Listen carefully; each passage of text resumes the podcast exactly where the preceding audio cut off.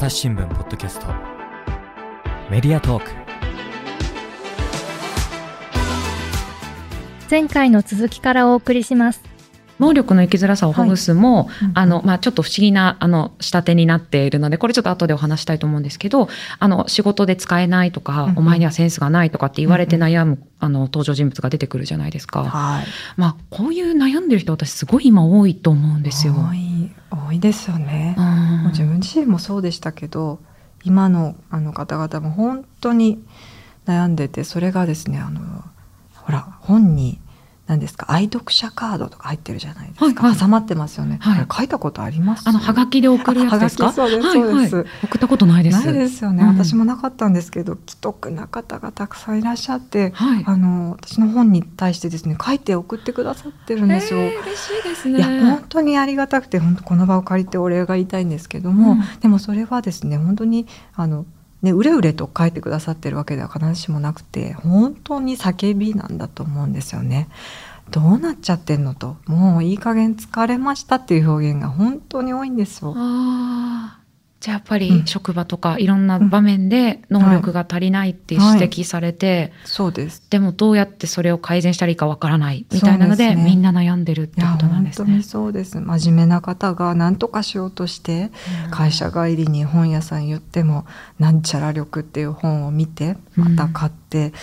とかあれですねあの何ですかサブスク動画で今ねなんちゃら力を上げられるとかもありますから。家帰ってねリラックスすればいいものをそういったものも夜中まで見て、うん、でまた明日朝からなんちゃら力自分は発揮できるかなって思いながら会社に行くみたいな。結構リアルな話です。でもあるだろうなって思いますね。んなんか、だからそのリスキリングとかも言われるじゃないですか。そうですよね。はい。なんかああいうのを私も見聞きすると、うん、あ、私足りてないんだ、頑張らなきゃってすごいやっぱ思っちゃうんですよね。生き残りとかいう言葉と一緒に使われてますもんね。だからやっぱすごく不安を煽る言葉ではありますよね。本当そうですよね。だって生きるか死ぬかって言われたらそりゃそうですよね。なんか仕事でね、なんか使えなくなっちゃうんじゃないかとか、すごいそういうふうにこうやっぱ思っちゃいますよね。思っちゃいます。思っちゃうけど、でももう私ぐらいなんですか？うがった人間はですね、はい、これどういうゲームなのよと。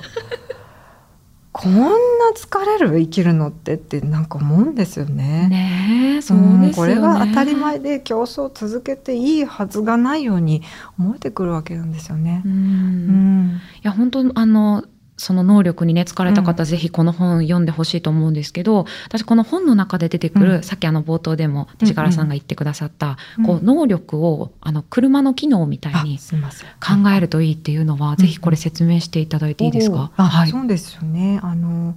個人の能力は幻だとして、うん、ただですねあのなんていうんですかすごいいつも元気だなとか、うんうん、なんかこう人が好きだなとかいう人もいれば、うん、あの控えめで引っ込み思案めで慎重な方とかっていうあのいわゆる言い方難しいんですけど特性っていうんですかね特徴っていうのはそれぞれ持ってると思うんですね。うん、でただそれは能力じゃないんです。発揮しやすい力というか発揮しやすい言動が違うよっていうだけであって、うんうん、はい、なんで特性とか、まあ、発揮しやすい機能って言ったらいいんですかね、うん、によってまずそれを把握した上であの求められているその仕事に対してどういう組み合わせでの機能の持ち寄りによって体現したらいいのかっていうのを考えればいいんじゃないかなって思ってるんです。能力じゃなくて。うんうん、なんでだなんでっていうかだけどもなんですけど。うんいやその冒頭の話じゃないですけどリーダーシップって「おら行くぞ!」みたいななんかジャンヌ・ダルクみたいな感じがちょっとイメージ イメージとしてはありますね。旗を持って。そうそうそうそう、うんうん、なんですけどそれで車もし車の機能で例えるならば何ですかね大きなエンジンとかアクセルとか、うんうんあとは何だろう分かりやすいのはハンドルとかかもしれないですよね。舵取りっていう感じだと思うんですけど、うん、いやいや待ってくださいよと私は思ってましてあの車がもしねエンジンだけとかアクセルだけとか、ハンドルだけで走りますかっていう話なんですよ。そうですよね、うん、ブレーキもないと止まれないし。そうなんですよ。ボディ必要じゃないですか。そうですね。ボディも必要だし、うん、まあ、あと曲がる時の方向指示器とかもそうだし、ね、タイヤだっているし。そうですねそうなんですよ。あと私はちょっとカーナビがないとね、ちょっとね運転できないとかはあるありますよね、うん、そうなんです。あの何一つ欠けてもやっぱ快適な安全な車の走行って実現しなくってまさにそれが仕事っていうかこう組織で起きてることだと思うんですね。なのでなんかこうねリーダーシップだとか主体性だとか、うんうん、積極性とかなんか一つこう時代に求められる能力っていうのがなんか一つの杓子定規に決められがちなんですけどもずっと連綿と必要とされてるあの機能っていうのはたくさんあるのでそれが折り重なってなんとか仕事が回ってる状態なので。みんなでそこに気づきたい。本当そうですね。はい、だから全員がハンドル目指さなくていいし、そういうことです。なんかそれぞれの得意な分野で発揮できることでやっていけばいいんだよねっていうのがみんなが分かれば、あ、そうなんですよ、ね、このように全員リーダーシップ身につけなくてもいいだろうし、本当にそうなんですよね。うん、それまずはあのいつもありがとうねっていう会話から本当に始めないといけなくて、うん、自分ができてないことはあの周りがやってくれてる可能性が大きいわけじゃないですか。うん、自分ができない自分が増えてなこともやってもらってて「ありがとうねいやこれ助かるわ」からあのいつもミーティングが始まるじゃないですけども、うん、なんかそういう世界観を考えてます。いやそうですね、うん、なんか本当にその、私が振り返ると、うん、私なんかはあの多分ぐいぐい行くタイプなので、えー、そうなんですね。どちらかというとそうですね。なんかぐぐいぐいというか元気に、うん、いつも元気に明るくみたいなタイプなので、どちらかというとボディみたいにこうかどっしり構えてみんなを見守るみたいなのはすごく苦手だと思うんですよ。わ、かるわかる。はい。でもなんかそれをやれって言われてもすごい大変で難しいから、うんうん、それぞれ得意なことやらないってやれるといいなって本当そうなんですよ。そうなんですよ。さっきもねあのジュースこぼれてましたもんね。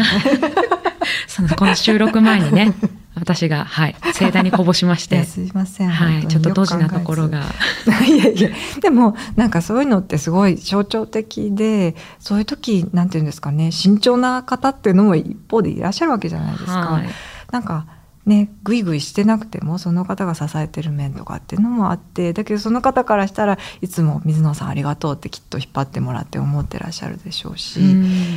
そういうことなんですけどね、ね、だからなんかこうチームをまとめる人とかにこのいろいろあっていいんだみたいなそれぞれの機能で車が安全に進めばいいよねって思ってもらえるといいなと思うので、そうです。そうだそうだ。そう。ですよね。評価する側がちょっと変わっていく必要ありますよね。なのでなんか生きづらい方もこれ読むとすごくほっとすると思うんですけど、私は本当評価する人とか、あの次長とか部長とかそういう管理職の人に本当読んでほしいなと思いました。読まなそうだね。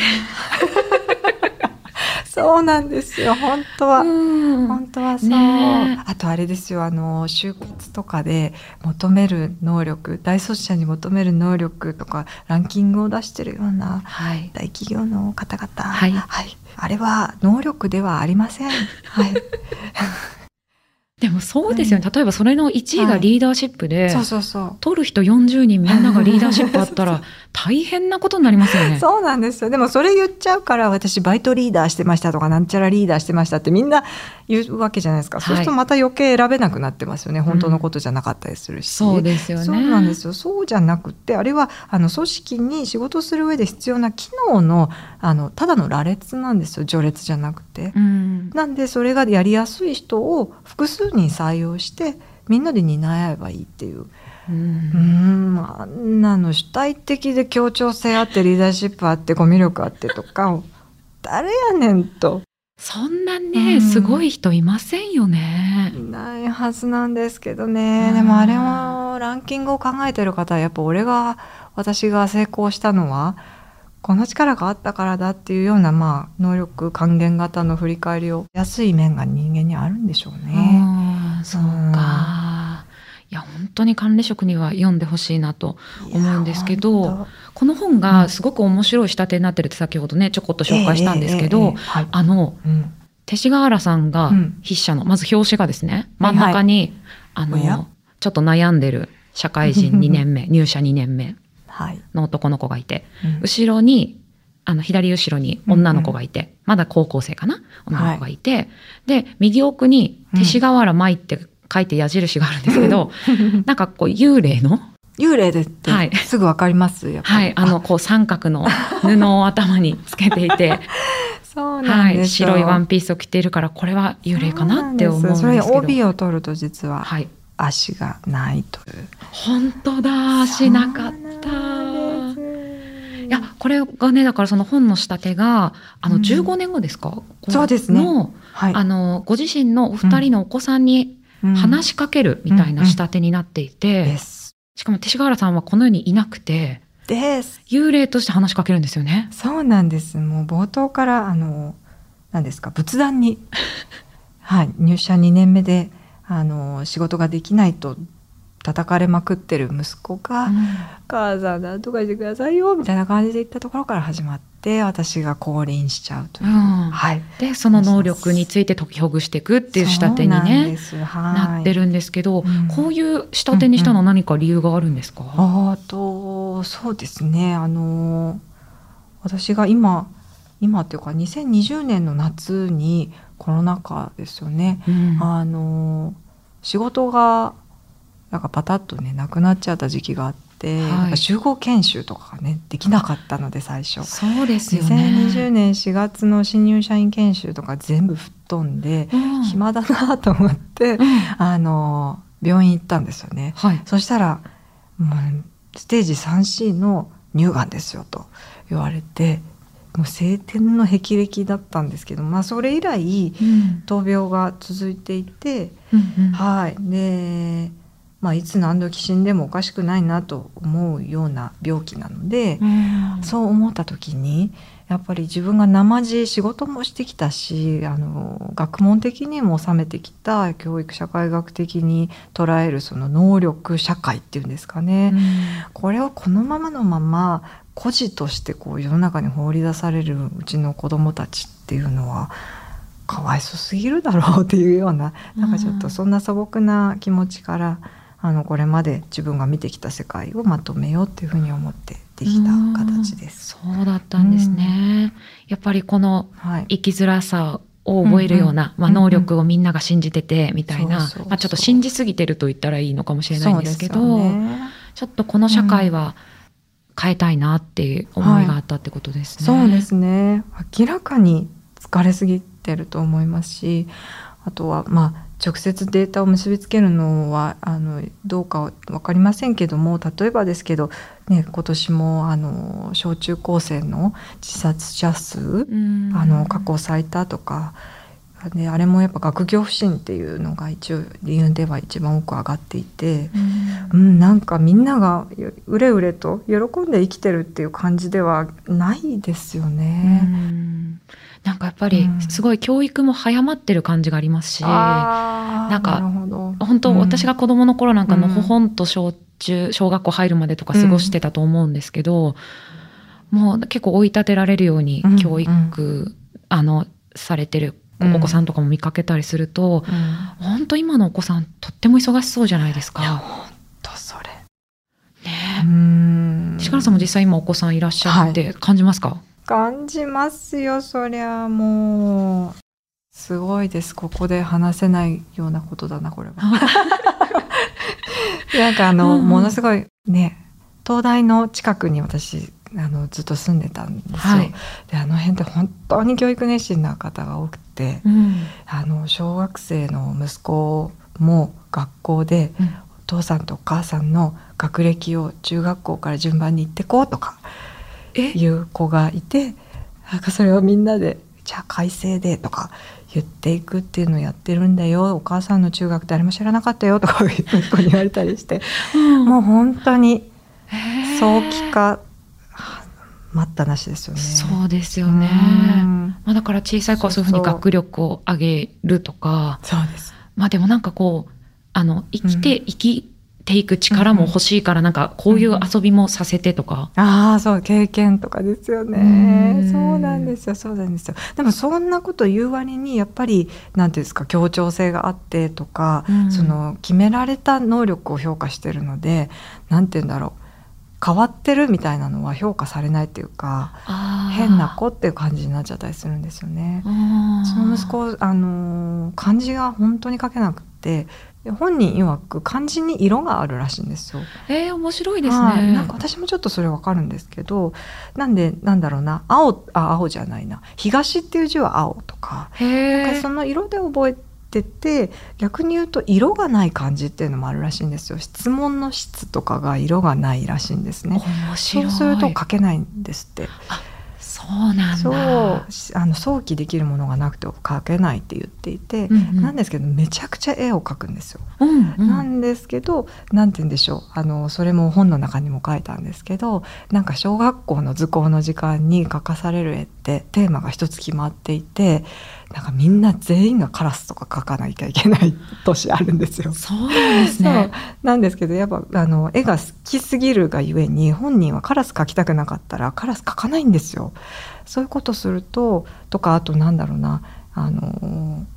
なんかうれうれとね、うん、あの太陽とかの絵を描いて夏を表現するとか海を描くとかなんかしがちなんですけど、そういうのじゃない暗い絵とかを描くとあのポジティブさが足りないって学校に言われたりとか。ポジティブさが足りない。そうなんですよ。ポジティブじゃなきゃいけないのかな。いや本当にそう。子供らしい絵じゃないって言われたりとか。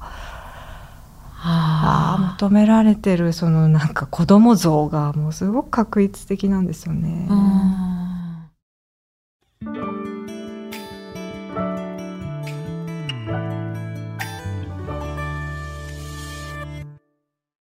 朝ポキお便り。来た。2週間に1回届くメルマガ。朝ポキお便りだ。MC のコラムおすすめ配信会。リスナーとの Q&A 何でもランキング画面をスクロールすると聞き慣れた声が脳内で再生される。ビュッフェ形式私にとってはある意味難所です。なんでかって？それはもちろん左利きだから。ではまず前菜ゾーンに行きます。一番時間とお金を費やしているのが漫画を読むこと。夜回り猫やちちはやふるゴールデンカムイといったメジャー作品はもちろん全力で押してさしか V かご前もどん見たらペイペイじゃねっせペイドンができちょったどセゴドンでも何年かんでんともつけせ聞き逃した回聞いてみよっと朝ポケお便りはエピソードの概要が書かれた欄を開いて末尾にあるリンクから登録すると届くよ。まあ、ちょっと先生が聞いていらっしゃったら申し訳ないんですけども、はい、いやでもなんか、そういうふうにこうね型にはめたり、うん、何々力とかで測ったりとかが、本当に子供の頃から続いているわけじゃないですか。ますよどんどん生きづらい感じがしますよね。そうですね。それが合ってるお子さんはいいですけどね。けど本当は本当にあの違うんですよ持ち味が。うん、うん、うん方向指示器タイプなのか、うん、あのタイヤタイプなのか、うん。うん、だから持ち味にまず気づいて全ての持ち味をいいねって言うっていう方があの教育としては先なんじゃないかなと思うんですよね。そうですよね。うん、だからタイヤとしての機能が好きなのに無理やり方向指示器になれとかもしんどいですもんね。しんどいと思います。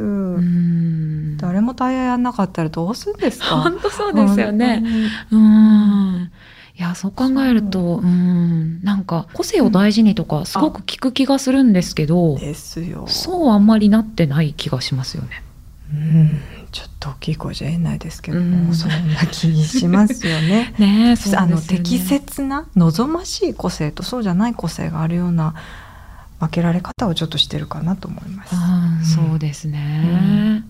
まあここ本当なんか社会がねこの能力ってそもそもないよとか、はい、あのそんなに信じすぎなくていいよとか、個人のせいじゃないし、うん、あの組織として、うん、あのすり合わせするといいよみたいなメッセージが届いて、うん、なんかちょっとでも社会が変わっていくといいですよね。本当に思ってます。ね、であの勅使川原さんはこのまあ、15年後のお二人に向けて書きましたけど、こう本を出してみてなんか変わったこととか反響とかいかがでしたか、うんうん、おそうですね。あの先ほど愛読者カードでしたっけ、のお話しましたけども本当に老若男女っていうんですかね、うん、あの方々がおはがき寄せていただいたりとかあのメッセージ頂戴したりとかあと意外とですねこの私なんてね本当に無名なあれなんですけどもなんか読書会を各地で開いていただいて、うん。うん、はい、そこに呼んでいただいたりとかイベントも書店で開いていただいたりなんかしてて、うん、本当にあのいろいろんな方が読んでくださってるんですよね。うん、あのビジネス書じゃないので、はい、はい、なんかこうバリバリ働いてる方だけじゃなかったっていうのがすごく嬉しいなと思ってて、うん、例えばなんですけどあの学教職？学校の先生方があの結構読んでくださっていてその先生同士のコミュニティで輪を広げてくださっているんですよね。うん、やっぱりあの先生方もすいません散々学校のね あのこと言った後なんですけども、うんうん、先生方も迷いながらいいのかなって思いながら生きる力とかを学習指導要領にあるのでね教えてらっしゃるんですよね。でやっぱり迷っててよかったんだってこの本を読んで思ってくださってるみたいで面白いですよね教育の本当に現場から変わっていけたらそれはそれで本当に嬉しいなと思いますしあとあのご家族に発達障害と診断を受けていて今ちょっと大変なんですっていう方とかも、うん、あのお便りを寄せてくださることが多いんですね。それはすごく分かります。本当に確率的ななんか望ましい人格とかを規定されがちなので、うん、なんかねそこから外れるともう急にあの生涯だっていうふうになったりとか、うん、本当にお困りですよね。そうそう言われたとてじゃあどうすればいいかっていうのが示されきってないと思うので、うん、うん、ますますあのこれは問題提起の一冊でしたので、うんうん、今後はじゃあどうすればいいかっていうところもまた本をあの書いていきたいなと思ってます。うん。あの理論の連載では、はい、あの、より良い社会というならばという連載なんですけれども、はい、はい、この中でこんなに競争を続けないといけない世の中、うん、より良い社会は名ばかりでむしろ良くしようとして悪くなっていないだろうかというふうに勅使川原さん問いを立ててらっしゃいましたけど、こう私自身も、うん、まあ、PV とか売り上げとか数字をこう追い続けて。でも個人としては成長しなければならず。いやもうちょっと疲れちゃったなと。疲れますね気持ちがあって、うん、まあこの競争というか競い合いって本当いつまで続くのかなと思うんですよね。うん、ね、うん、やめてくれないですかね？で なんかまたあるお汁じゃないんですけど、なるほど。なんかこうね、うん、あまりにあのまあ、疲れちゃったらちょっと小休憩しようかみたいな、うん、もちろん成長が悪いことではないと思いつつも、うん、この追い立てられるようになんかこう成長しなきゃって、まあ、私が思っちゃってるんですけど。いやいやいや皆さんそうですよね。ねうん、まあ、だからなんかリスキリングとかに結びついていくってことなんですけど。本当本当いやそうなんですよね。だけど何ですかあのね陸上のトラックみたいに明確ななんかレーンがあって。うん、そこをタイムトライアルし続ける必要って本当にあんのかなって思いますよね。思いますよね。うん、だって実社会は陸上トラックはないわけですからなんでその決められたトラックを最速で走ることだけがいいってされてるんだっけってそれぐらいちょっとあの私の本では「幽体離脱」って言葉を使ってるんですけども、はい、状況をちょっと俯瞰してですね、うんうん、どういうゲームを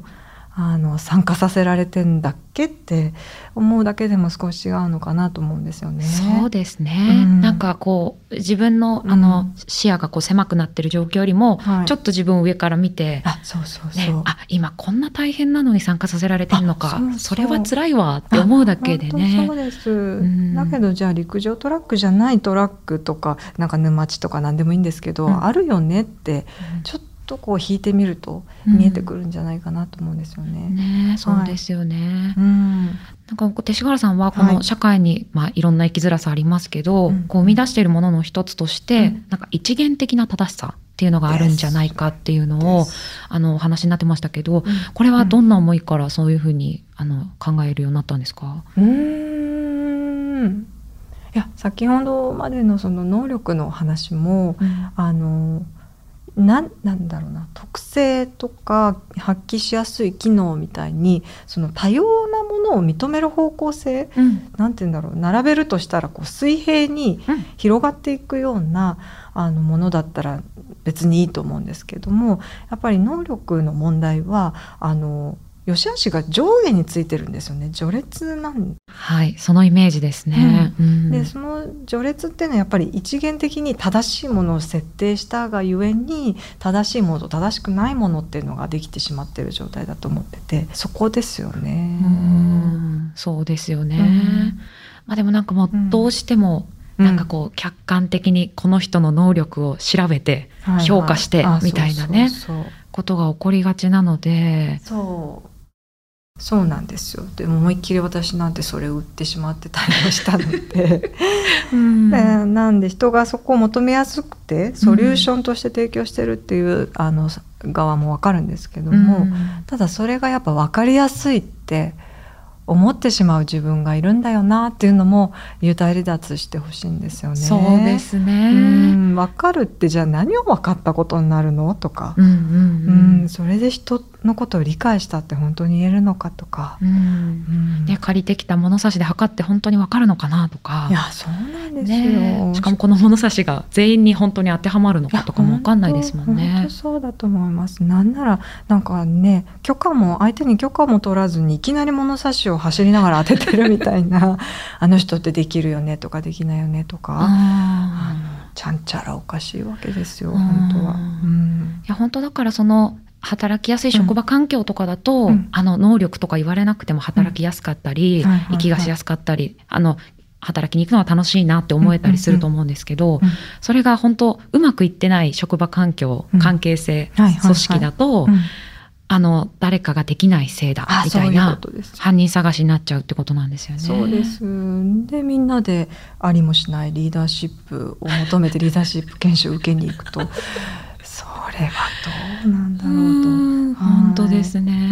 持ち味を認め合う、もう今あるものを理解するっていうことの方がよっぽど効くっていう場合は多いんじゃないかなと思います。うん、本当ですね。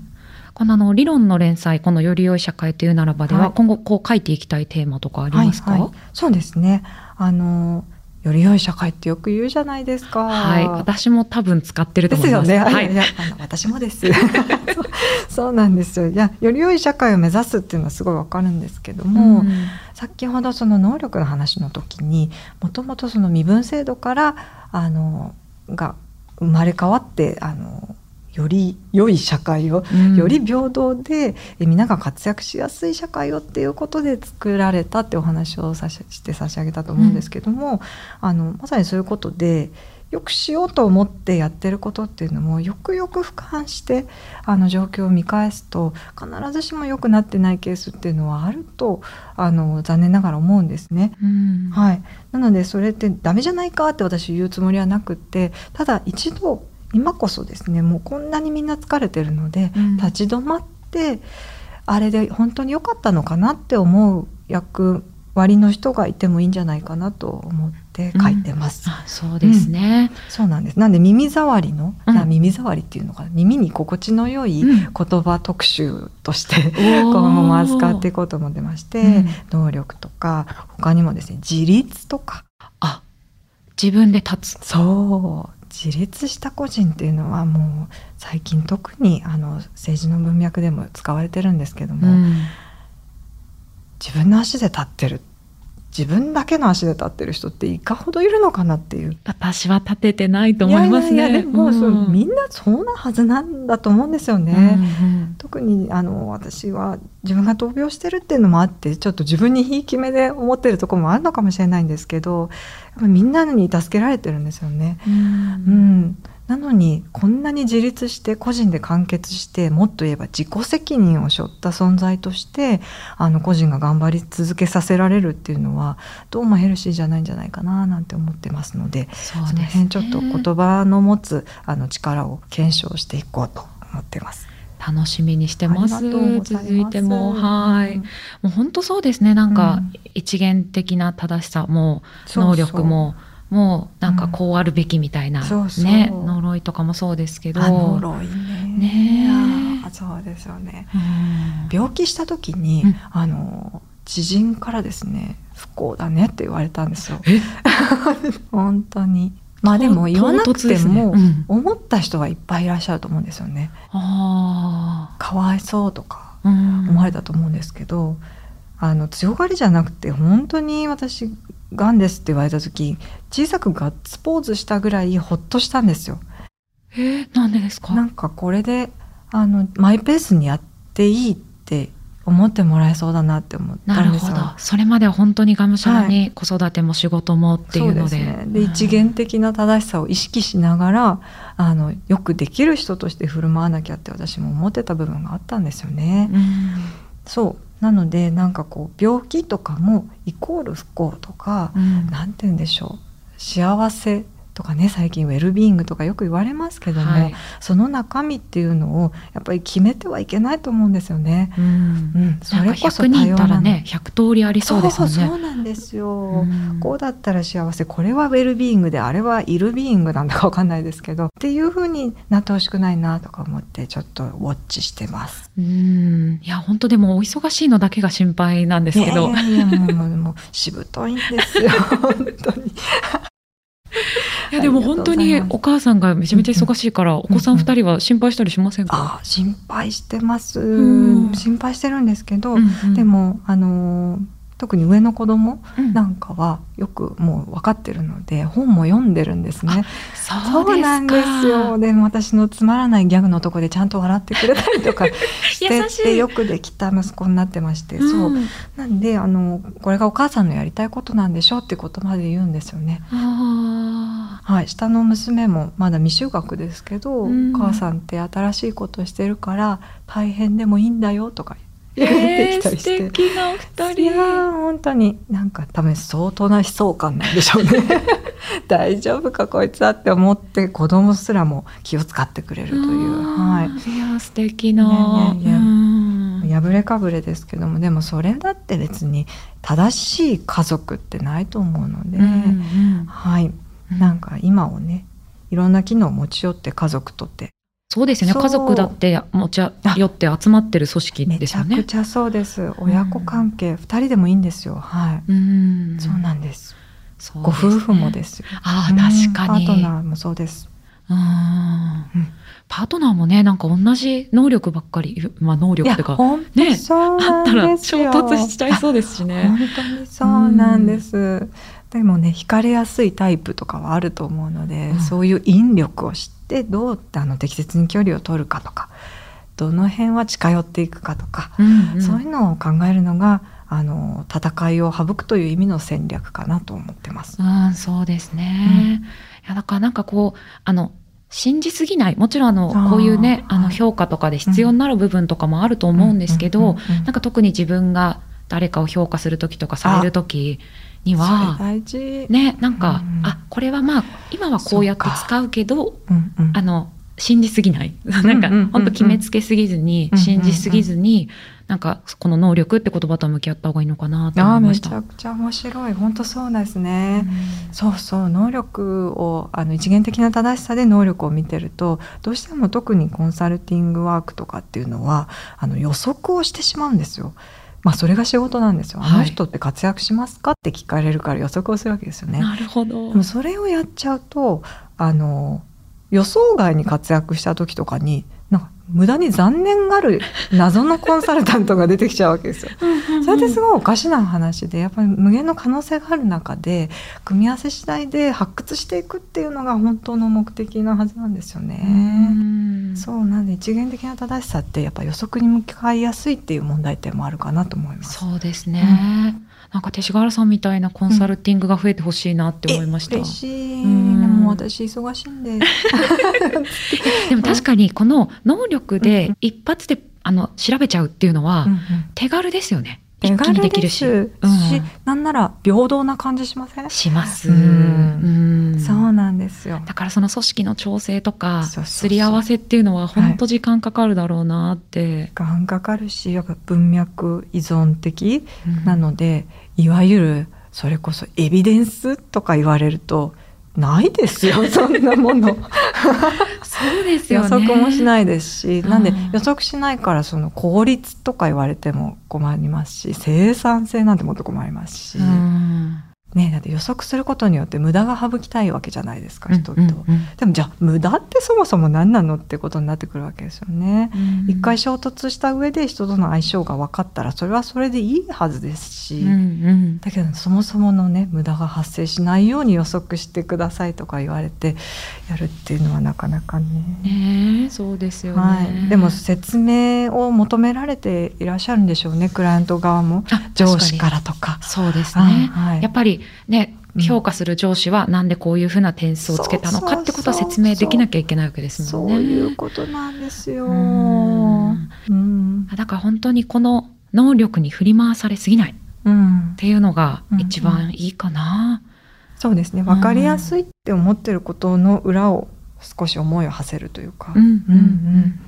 本当ですね。ですねはい。ぜひあのリスナーさんにもこの本読んでいただけたらなというふうに思います。はい。で、しがらさん今日は本当にありがとうございました。ありがとうございます。朝日新聞ポッドキャストメディアトークはい、ということで、組織開発コンサルタント、勅使河原舞さんをお招きしてお話を聞いてきました。勅使河原さん、ありがとうございました。ありがとうございました。はい、何かリスナーさんへお知らせがあったら、ぜひお願いいたします。そうですね、あの、まず、この朝日新聞さんの、えー、理論。はい、はい、連載が6月の19日から始まってますので、はい、ぜひあの続いてまいりますので、はい、ウォッチしていただければと思います。あとはですね、私あのものすごいデジタル音痴でして。そうなんですか？そんなイメージはなかった、はい、あいやもう本当にひどいんですね、うん、ででも本を出したからにはあの少し告知とかちゃんと SNS でしろっていうふうに言われて、はい、あツイッターなるものをですね今更 半年前に始めまして、はい。うんはい、細々なんですけどもやってますんで、はい、よかったらそこにですねあの次の本のご案内とかイベントのご案内とかあの結構してまして、うんうん、よかったら見ていただけると嬉しいなと思ってます。はい、勅使河原さんね、お名前で検索すると出てくるんですけれども、そうです。はい、えっとアカウント名はマイガワラテシ。になっていてこれねちょっと分かりづらい。勅使河原舞の舞で勅使河原の河原ですかね、はい、で勅使そうです。舞河原勅使なので、はい、まあ、でもお名前でね検索していただくのが 一番分かりやすいかなという、はい、気がしますのでぜひツイートもチェックしてみていただけたらなとはい思います。で理論の連載はあの RE えっ、ー、と、コロン RON で理論というサイトであのやっておりますので、ぜひこちらもチェックしていただけたらと思います。はい。で実はですねあの新年企画にも勅使河原さん朝日新聞のあの、はい、ご登場くださっていまして、あのタイパ社会はい、という連載ですので、こちらもの概要欄に URL を入れておきますのでぜひご覧いただければなというふうに思います。はい、勅使河原さん今日はありがとうございました。こちらこそありがとうございました。リスナーの皆様、最後まで聞いてくださってありがとうございました。皆さん、能力、苦しめられたご経験あるんじゃないでしょうか。あのぜひ概要欄のお便りフォームや Twitter のコミュニティから今回の番組の感想をお寄せいただければ幸いです。朝日新聞ポッドキャスト、朝日新聞の水野朝がお届けしました。それではまたお会いしましょう。